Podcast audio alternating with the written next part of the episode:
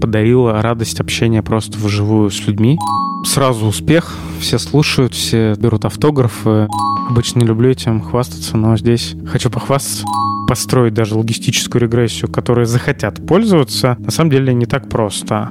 Результат работы одной модели, ну, в принципе, не то, что никого не интересует, но это некоторая подзадача. Всем привет! Мы команда GlowByte и NoMail Community. И это наш подкаст «Дайте данных», в котором мы обсуждаем, как решать бизнес-задачи при помощи методов математики и машинного обучения.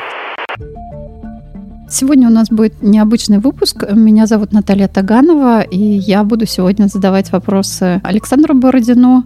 Саша, привет. Привет. Представлю Сашу. Александр Бородин, руководитель направления аналитики и моделирования в финансах и рисках, компания GlowByte, направление Advanced Analytics.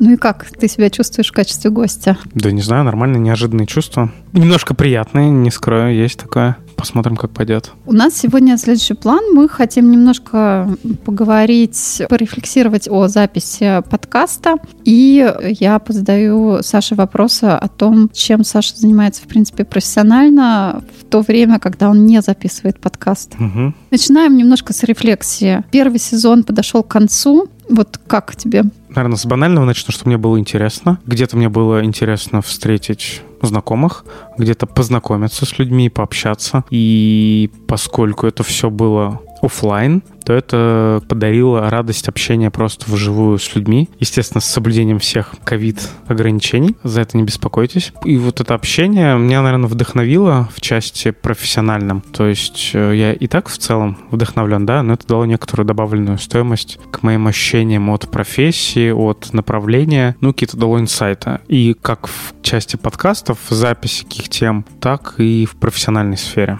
То есть, другими словами, в профессиональной сфере удалось что-то подсмотреть. Ну да, я не спорю с тем, что у нас было много интересных разговоров. Я присутствовала на них на всех и тоже как бы участвовала в подготовке подкаста. Да, Наташа тут, я хочу сказать, классный продюсер, в том числе и редактор, онлайн-редактор, я бы сказал. Существенная большая заслуга, в общем, в драйвинге и продвижении и подготовке этого подкаст. Но я думаю, мы отдельно еще всех назовем. Да, мы в конце скажем все, кто участвовали в подготовке этого сезона. И тогда вот э, такой вопрос. Я знала, что выпуск подкаста — это довольно длительный процесс. Мы начали записывать еще летом, хотя выложили мы только в сентябре, начали выкладывать подкаст. У тебя как? Совпали ожидания сложности и реальности? Ну, тут ожидание было одно. Сразу успех. Все слушают, все берут автографы после выпуска первого сезона. У меня было желание как-то делать свой подкаст, рассказывать свои истории, но у меня все блокировалось, утыкалось в то, что я не знал, собственно, с чего начать. Где-то я слышал, что нужно выбирать микрофон, но мне показалось, что это не важно. То есть у меня не было представления о процессе, поэтому я бы сказал, у меня ожидания были нулевые. Мне вот как в каких-то горках в аквапарке или, не знаю, на американских горках было просто интересно сесть и скатиться и посмотреть, как это будет, в принципе, без всяких каких-то ожиданий. Но если вы вдруг хотите делать подкаст, обязательно записывайте несколько выпусков заранее. Чем больше вы сможете записать до процесса выкладывания, тем э, стабильнее вы сможете его выпускать в тот срок, который вы запланировали. И мне кажется, у нас это почти удалось. Только один раз мы задержали немножко выпуск.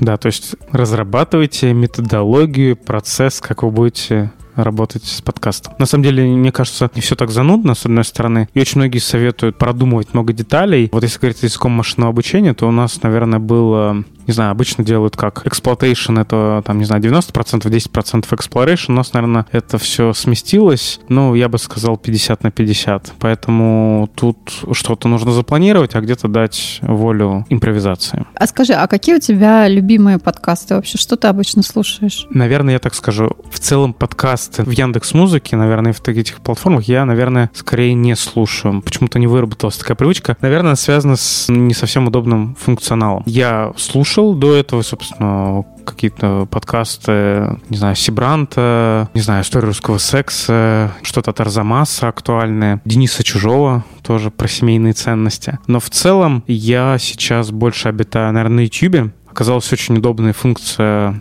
когда в офлайн режиме продолжает работать YouTube. Не считайте это рекламой. И, как оказалось, мне иногда важным бывает все-таки посмотреть на людей, на их какую-то реакцию и так далее. То есть какое-то соотнесение голоса и человека, его мимики и так далее. Но большинство подкастов я сейчас слушаю на YouTube. Они разные по тематике. Есть, которые касаются непосредственно машинного обучения. Тут и Карпов курсы, и разные зарубежные подкастеры. Наверное, скорее по базовым темам. Есть про кино и про какие-то скрытые смыслы. Вот название, сейчас не скажу, можем включить в описание к выпуску про какие-то психологические и так далее мотивы фильмов. Где-то просто некоторая ирония по поводу того, что случилось, удалось с фильмом или не удалось. Но это не Бэткомедиан. Бэткомедиан я не смотрю, честно, немножко не перевариваю формат, мне он не заходит. И еще по музыке, то есть я в целом большой фанат музыки. Здесь могу сразу сказать, вот лонгплей. Наверное, я зашел с историей про «Ну погоди». Так получилось, что я люблю находить, подслушивать в фильмах, мультфильмах разную музыку и потом ее искать. Не всегда это удается прямыми аппаратными средствами типа Яндекс Музыки. Иногда ты услышал музыку и года через три ты такой вспоминаешь,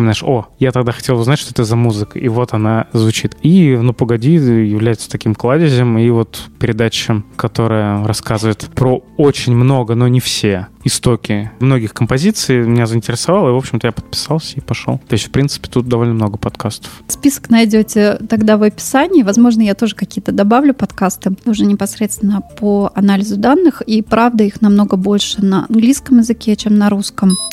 Давай перейдем тогда к вопросу о профессиональной деятельности. Как давно ты примерно работаешь в Глоубайте и занимаешься финансами и рисками? Я пришел в Глоубайт в 2016. В принципе, относительно сразу я начал заниматься моделированием. Ну, наверное, первые задачки касались больше под задач динамического ценообразования кредитных продуктов. Это RBP, Risk Value и Value-Based Pricing подходы к выдаче кредитов и определение параметров сделок. Это был отток. И далее были вот задачи уже непосредственно прямую с рисками, то есть это рейтингование, и определение классических задач PDL, GD и AD для резервирования. То есть, в принципе, относительно быстро. Наверное, я думаю, что первые полгода, может быть, чуть больше 9 месяцев я вот разными задачами занимался, но потом сформулировалась специализация в части рисков.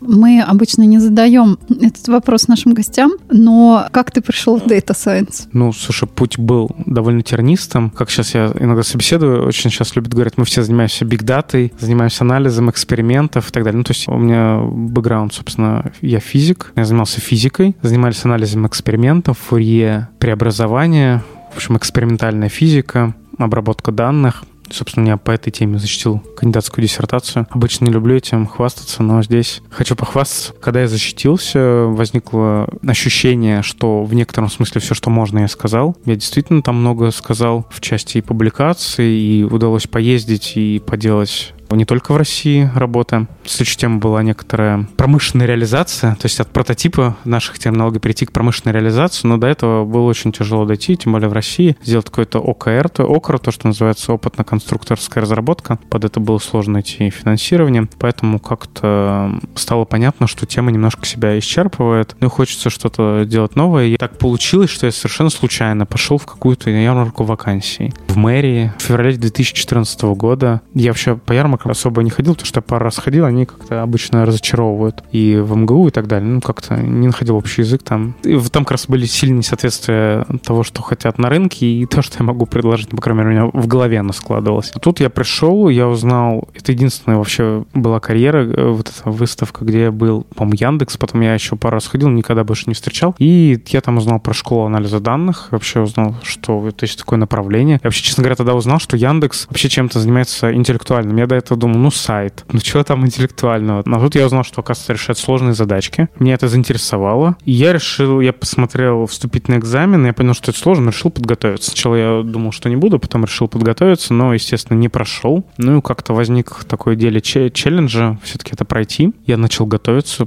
походил на курсы по программированию и слушал тогда, только появлялась платформа Stepik, там очень классные были лекции и Александра Куликова и сейчас могу наврать с фамилиями Александр Смаля, по-моему, по C++ по, по программе, ну, ну и по математике там тоже были очень классные. Тогда только зарождавшиеся на русском языке очень сильно помогли. Ну, собственно, дальше я год готовился еще раз к шаду, поступил с трудом, с еще большим трудом закончил. Ну и во время как раз учебы я стал искать, понял, что сильно не соответствует. Ну, то есть, когда на работе по физике в лаборатории ты половину времени сидишь и там пытаешься решить какую-то домашку по дата сайенсу и решить какую-то сложную задачку, не знаю, по статистике, то вот это несоответственно привело к какой-то момент к такому внутреннему противоречию, которое я осознал и понял, что нужно там срочно менять. Не надо плыть совсем против такого течения. И вот нужно найти работу, собственно, стал ее искать. Я проходил несколько компаний собеседований, но вот в итоге выбрал Glowbyte.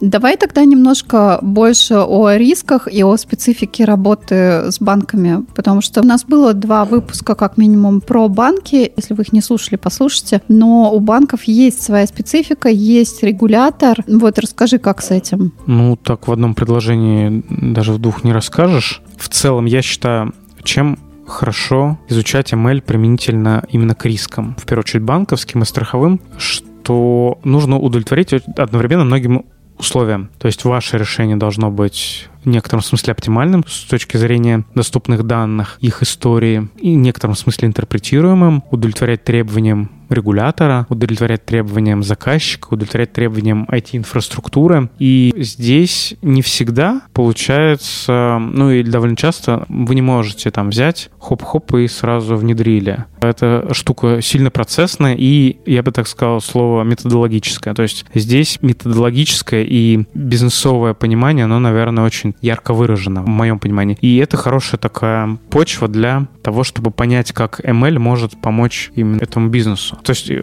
хорошо методологически выстраивать свое образование и опыт вокруг этой области. Это, во-первых. И, во-вторых, потому что в рисках есть ряд задач, которые традиционно известно, что не решаются. А это на самом деле важно, чтобы первые задачи решались. То есть это были не задачи, которые вот мы не знаем, решится или не решится, такая, как у меня про диплом научник говорил, такая следовательская задача, а чтобы она была расчетная, и мы понимали, что она сходима. И вот эти две составляющие, мне кажется, довольно полезные. А если говорить с точки зрения процесса, то, опять же, то есть, повторю, то есть в банке есть четкий процесс, который регулируется, и в нем много интересантов и пользователей, и нужно сразу понимать, кто и как будет пользоваться этой моделью. Это налагает некоторые особенности при построении, при общении с заказчиком. Ну, скажи, а это какая-то такая область, она не ограничивает человека, который строит модель, вот дата-сайентиста, она не ограничивает, то есть ты знаешь, что тебя будет и валидировать, и проверять, и принимать твою модель, и еще есть какие-то ограничения ЦБ. Ну, тут вопрос, как относиться, мне кажется, такой больше психотипа вопрос, то есть э, мне всегда было интересно вот этот челлендж пройти, с одной стороны, и с другой стороны придумать что-то новое, что можно внедрить и убедить, что это может принести дополнительную пользу. И как оказалось, тут я, кажется, скажу только провокационную вещь, но построить даже логистическую регрессию, которой захотят пользоваться, на самом деле не так просто. Это не просто predict, логистическая регрессия и так далее. То есть ее нужно по определенным образом готовить так, чтобы она была не просто применима, но и стабильна во времени и понятна разным людям с разным бэкграундом. То есть нужно еще продать. Нужно еще sales навыки, чтобы продать эту. А для этого ты сам должен понимать, прям, я не знаю, фибрами все тонкости своей модели. Окей, а вот за э, годы работы что менялось в банках, что менялось у заказчика, что хотели покупать, что не хотели? Ну вот если мы катимся, ты говоришь, 2014, где-то с 2016 года. Вот как поменялся рынок и твое восприятие его? Ну, на мой взгляд, довольно существенно в том плане, что когда я еще только входил в эту область с точки зрения домена, то, ну, по моим ощущениям, оно, опять же, ограничено опытом, некоторым фильтром, тогда было ожидание, что мы сейчас сделаем одну модельку, простую, и тогда, в принципе, Science считалась даже логистическая регрессия. Просто любая модель, которая решает задачу каким-то алгоритмом математическим, она уже это машинное обучение, это модный Data Science, типа сразу внедряем. Это первая особенность. То есть сейчас, как правило, результат работы одной модели, ну, в принципе, не то, что никого не интересует, но это некоторая подзадача, которая уже в некотором смысле рутинизирована, уже не рассматривается как некоторый вызов и там победа. Второе, наверное, это то, что в целом цифровизация пресловутая влияет и на IT-ландшафт. То есть, например, в этой связи я могу сказать, что в 2016 году я со своим руководителем мы спорили про вендорские open source решения, и меня руководитель убеждал, что за вендорскими решениями и будущее, и все такое. И мы как бы все равно жили в парадигме, что, скорее всего, open source не вытеснит коробочные решения, а по факту получилось так, что на самом деле вытесняет. Не везде, не всюду есть там, где все-таки любят коробки, и, наверное, это, в принципе, не лишено смысла, но в целом дорога в open source была существенно расширена в части разработки. Наверное, еще из того, что могу сказать, наверное, больше вовлечение часто бизнеса в постановку задачи. То есть, опять же, как модель не оторвана, да, а решает какую-то более конкретную бизнес-задачу, наверное, бизнес там более часто вовлекается. Наверное, сейчас уже есть такая нацеленность, вот то, что называется get things done. Ваша задача довести до конца вашу бизнес-задачу. Опять же, вот в этой терминах, то есть вы делаете модель, она вам дает число. Вы, в принципе, делаете решение, которое решает бизнес-задачу, доводит ее не до хорошей метрики Gini, а до хорошей метрики какой-то бизнесовой. И в этом смысле консалтинг, ну, поскольку я в нем, он перестает быть таким, а что мы пришли, что-то руками сделаем, и он становится все более с мозгами. И, по сути, это такие, сори за такое английское слово, фасилитаторами бизнес-процесса, то есть помощниками. То есть уже больше где-то часто уже наравне. То есть можно и нужно предлагать, как довести процесс и так далее. А вот если бы ты сейчас выбирал область ДС, куда бы ты пошел? Ну, то есть варианта пойти опять в банковскую сектор у тебя нету, допустим, вот такое ограничение. А какой другую бы ты выбрал? Сложный вопрос. Наверное, если не банковские, ну, тут домен выбирать, наверное, так сложно. Какие у нас есть там, не знаю, ритейл, телеком, промышленность, страховые. Есть всякие уникальные стартапы вокруг продуктов. И я все равно не испытываю для себя лично какое-то воодушевление от НЛП и CV почему-то. Может быть, на данном этапе, может быть, не дозрел до этих задач. Как-то решал их с нейронками больше на учебных задачах, но вот какого-то такого воодушевления у меня по поводу них нет. Поэтому, наверное, эти задачки точно минус. Из того, что мне нравится с точки зрения алгоритмов и хотелось бы изучить, это, наверное, про оптимизацию. И вот эти фреймворки, вот то, что я говорю, когда нужно решить задачу до конца, мне скорее вот нравятся и оптимизационные алгоритмы, и подходы, и контролируемые эксперименты. Это сложные задачи. Они позволяют каскад моделей работать как слаженный механизм. И вот это такая синхронизация, ну или вот из моего физического опыта такая когерентность, которую, наверное, на, данный момент воодушевляет больше всего, я бы смотрел бы на вот эти точки зрения алгоритмов, а применительно к домену, не знаю, сложно мне сказать, домен не могу выбрать, то есть вот я бы тогда отталкивался вот от этих бы алгоритмов, а там, где применить это в промышленности, в телекоме, в ритейле, ну, может быть, пока не так было бы принципиально. Сейчас довольно много возможностей где-то пойти поучиться, какие-то курсы послушать. Вот у меня лично есть мечта, может быть, когда-нибудь на пенсии я скоплю денег и поеду в MIT, получу там, может быть, магистрскую или там PhD, или просто послушаю курсы как э, пенсионер. У тебя есть какая-нибудь мечта в плане учебы, чьи бы курсы ты бы хотел вот прослушать вот так вот live, то, что называется, посидеть в аудитории? Да, хороший вопрос. Я периодически натыкаюсь на хорошие курсы разные, в зависимости от там сферы моих интересов. У курсов, в принципе, есть некоторый недостаток, с моей точки зрения, что они часто не раскрывают каких-то прикольных трюков или индустриальных подходов, которые там работают, и нужно сделать. То есть вот этого мысленного усилия, чтобы довести вот то, что нам рассказывают алгоритмы в некоторое решение, которое даст эффект бизнесу, часто не хватает. И здесь я бы скорее, как вот я мечтал, когда я работал опять же в физике, ну и вообще всегда считалось стандартом, что если ты работаешь в физике, ну, это еще Ломоносову известие, нужно обязательно поехать в зарубежную лабораторию, а в идеале к Нобелевскому лауреату и какое-то время поработать постдоком. То есть с точки зрения у меня бы ничего не изменилось. Я считаю, там наиболее эффективно это поехать к какому-то индустриальному эксперту и скорее ориентироваться на них, посмотреть, как они добывают знания, потому что не все добывают знания из курсов, да, то есть мне нравится фраза, когда, по-моему, американские мигранты где-то в 80-х годах говорили, вот наши дети, как же они не читают Достоевского, на что им, по-моему, художник Бахчанян говорил, ну, как, как, Пушкин тоже не читал Достоевского. То есть в этом смысле мне скорее важно было бы подсмотреть, как люди знания откуда еще добывают, способы не только вот из опыта, и как им делятся и применяют. Не знаю, такой философский ответ. Ну что, давай вернемся назад э, к подкасту. У нас есть план, что второй сезон будет. Мы его начнем выкладывать где-нибудь в конце февраля, поэтому ждите. Для меня неожиданность. Давай перечислим всех, кто участвовал в записи подкаста. Наш ведущий Александр Бородин.